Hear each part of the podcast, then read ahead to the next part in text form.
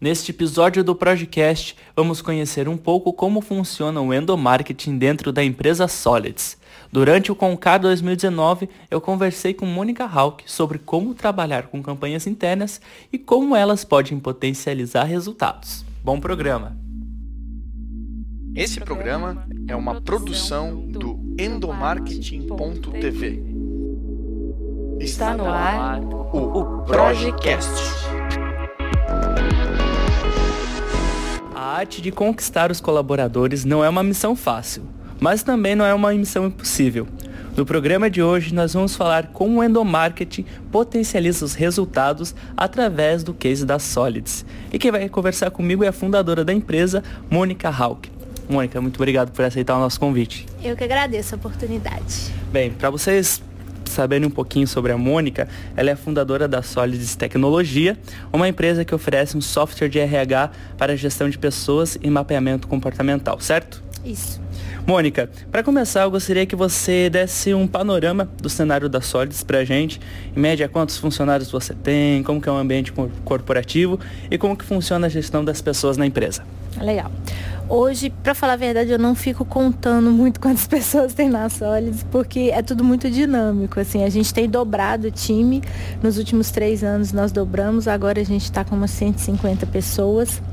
E é um ambiente, e é exatamente esse ambiente dinâmico, onde todo mês tem 10, 20 pessoas novas na empresa, ela demanda uma gestão de pessoas muito atenta e muito específica.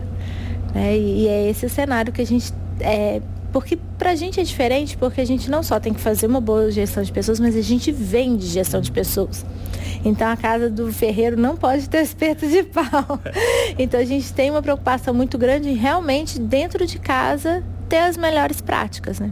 Bacana, eu estava acompanhando, estudando a pauta aqui uh, e vi que vocês têm um canal no YouTube que vocês compartilham várias ideias e um que me chamou bastante a atenção e que vai guiar esse, essa nossa conversa é o endomarketing que vocês fazem dentro da, da Solids. Eu queria que você contasse um pouquinho pra gente uh, por que, que vocês utilizaram e viram no endomarketing uma chance de potencializar os resultados da empresa. Porque o endomarketing é a primeira fronteira do marketing. Eu não acredito em, em uma marca que ela se preocupa em, em vender para os de fora e não vender para os de dentro. Eu acho que o primeiro cliente ele tem que ser seu cliente interno. Se você realmente vende o sonho, vende o propósito da marca, da empresa para os seus colaboradores, naturalmente eles vão ser multiplicadores. A experiência muda. Então, como se eu não fizer uma gestão de pessoas autêntica, como que eu vou vender gestão de pessoas para o cliente? E quem vende são eles. Então, sabe, fica estranho, fica esquisito, não faz sentido a primeira ação de marketing de toda empresa tem que ser o endomarketing, porque isso faz com que a marca tenha alma, seja mais autêntica, realmente as coisas façam sentido para o cliente na ponta também. E é muito legal porque eu tenho, eu recebo muitos depoimentos de clientes falando assim, nossa, seu time é diferente, eles têm um astral diferente, eles estão com o, o, o, o brilho no olhar, sabe? E a gente recebe muito depoimento onde os colaboradores venderam a marca assim de forma natural.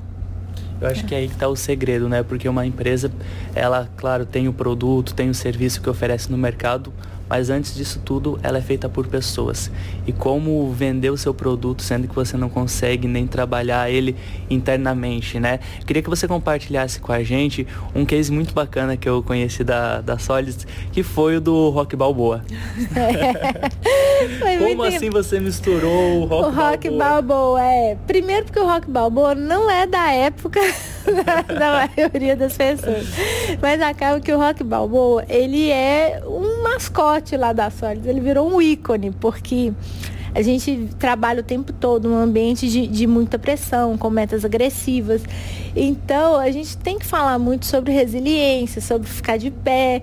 E sei lá que dia que eu cismei de que eu gosto muito do rock balboa, assim, pra mim ele é uma metáfora de resiliência, mas assim, eu na minha infância assistia rock balboa.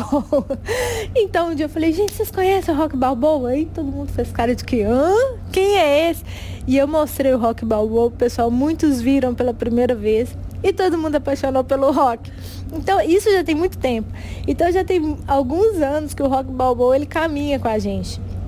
Mas ele é uma metáfora de resiliência, porque o Rock, não sei se você já assistiu o filme, ele não é o melhor lutador, mas ele consegue ficar em pé. Então ele fica em pé, ele apanha, apanha, apanha, e ele ganha porque ele fica em pé até o final. Então a gente acabou usando o rock como metáfora de resiliência. A campanha que você viu de endomarket era do último trimestre. A gente ia entrar no último trimestre e todo mundo atrás das metas, precisando de dar aquele gás. Aí que eu falei, não, vamos trazer o rock. Aí eu fiz alguns, tot, é, é alguns totens assim de, de tamanho natural, comprei uma faixa vermelhinha para todo mundo, coloquei luva de boxe. e aí o pessoal no dia, eles. E, e lá na Sólides tem uma escadaria gigante. Então o pessoal sobe as escadas. Aí eu coloquei a música do rock quando o rock sobe as escadarias. Então a gente criou todo um ambiente para que todo mundo se sentisse o rock no dia da luta. E foi muito legal, porque essa ação, acho que ela foi de outubro, se não me engano. Semana passada, é, o, na última semana do mês de junho, né, o pessoal começando, precisando entregar resultado, eu vi, eu vi umas pessoas amarrando a faixa vermelhinha. Ou seja, muitos meses depois, as pessoas ainda marcaram e no momento que elas precisaram de, de resgatar a resiliência, a força, elas lembraram, né? Então, ou seja, fez sentido para elas. E a minha pergunta quero embalar, quais que são os impactos nas performances dos colaboradores a partir dessas ações?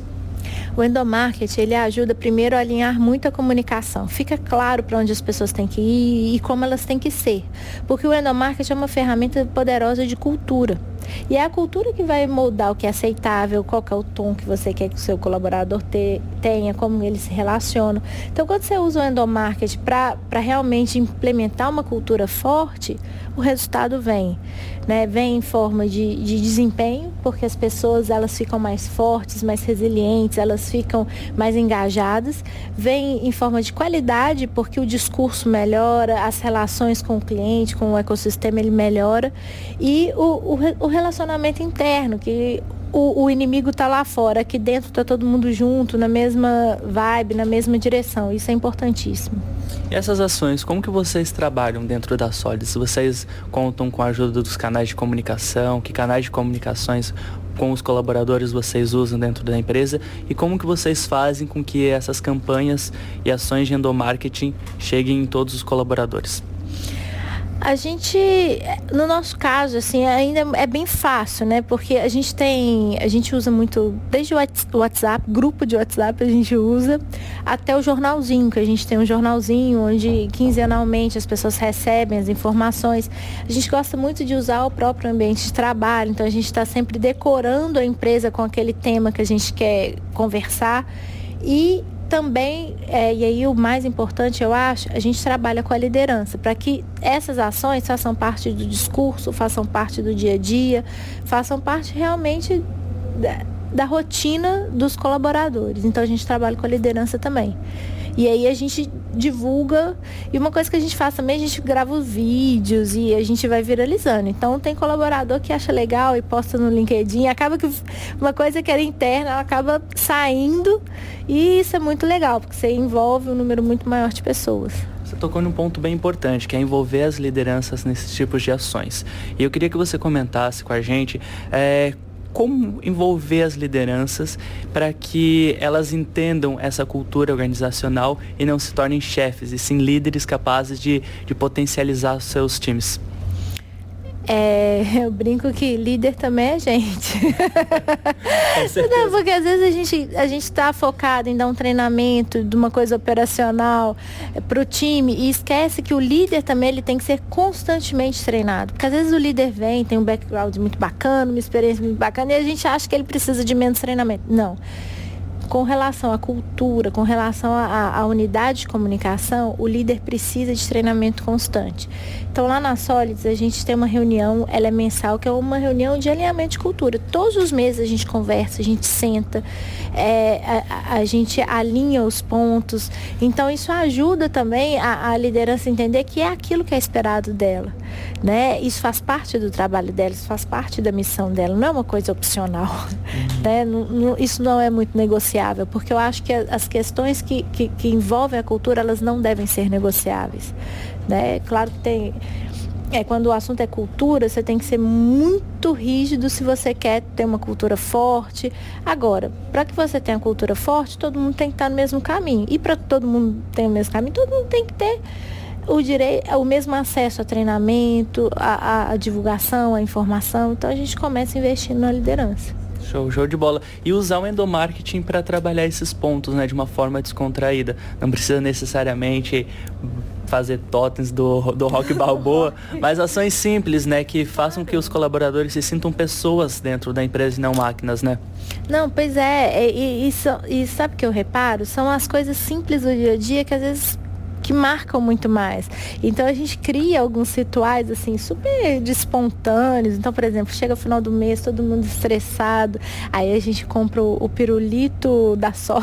A gente inventa umas coisas tão bobas, mas que as pessoas olham para aqui e falam assim, tem uma empresa me apoiando, me ajudando, sabe? Coisas simples assim. A gente compra alguma comida, uma coisa e divide, faz uma ceia, sabe? A gente, a gente cria, porque, que, é, porque na verdade o ser humano ele precisa de ritos e de símbolos.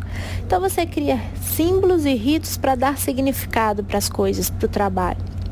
Então isso pode ser feito de forma muito prática, de forma muito simples no dia a dia. Só a gente ter o um entendimento de que isso tem um propósito né, alinhar isso com uma estratégia que é super fácil de fazer. Show. E para quem está nos ouvindo e pensou, poxa, agora é o momento de eu começar a pensar no endomarketing. Você tem algumas dicas rápidas para compartilhar que já aconteceram na sua empresa e compartilhar com o pessoal que está pensando em investir aí em endomarketing agora?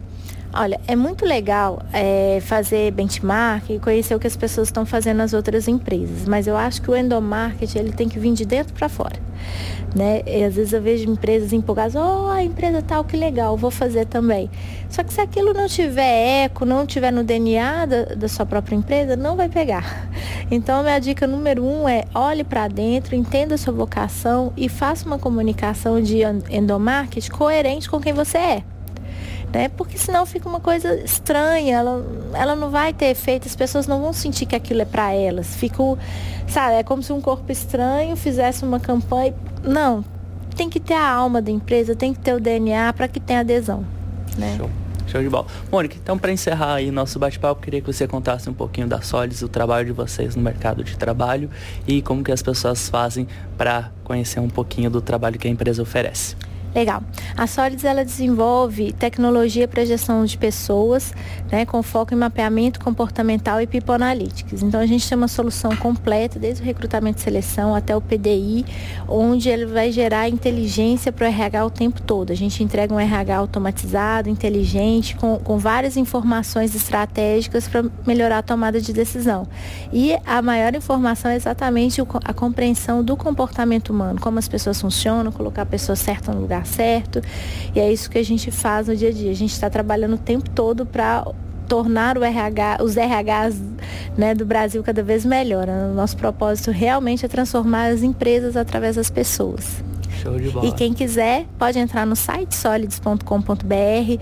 A gente tem uma universidade com cursos gratuitos de gestão de pessoas, então universidadesolides.com.br. A gente está no Instagram, no LinkedIn, é só nos procurar que vai ser um prazer. Maravilha, fica a dica aí para os nossos ouvintes. Vai lembrar que esse podcast está sendo gravado no Concara 2019, um evento promovido pela ABRH Santa Catarina. Mônica, muito obrigado aí pela sua atenção e por participar aqui do nosso podcast. Eu que agradeço, um abração. E você que quer continuar acompanhando os nossos materiais e os outros programas, acesse o nosso site endomarketing.tv e acesse aí não só os nossos outros podcasts, como também artigos e materiais ricos. A gente se encontra no próximo próximo programa. Tchau! Você ouviu o Projecast.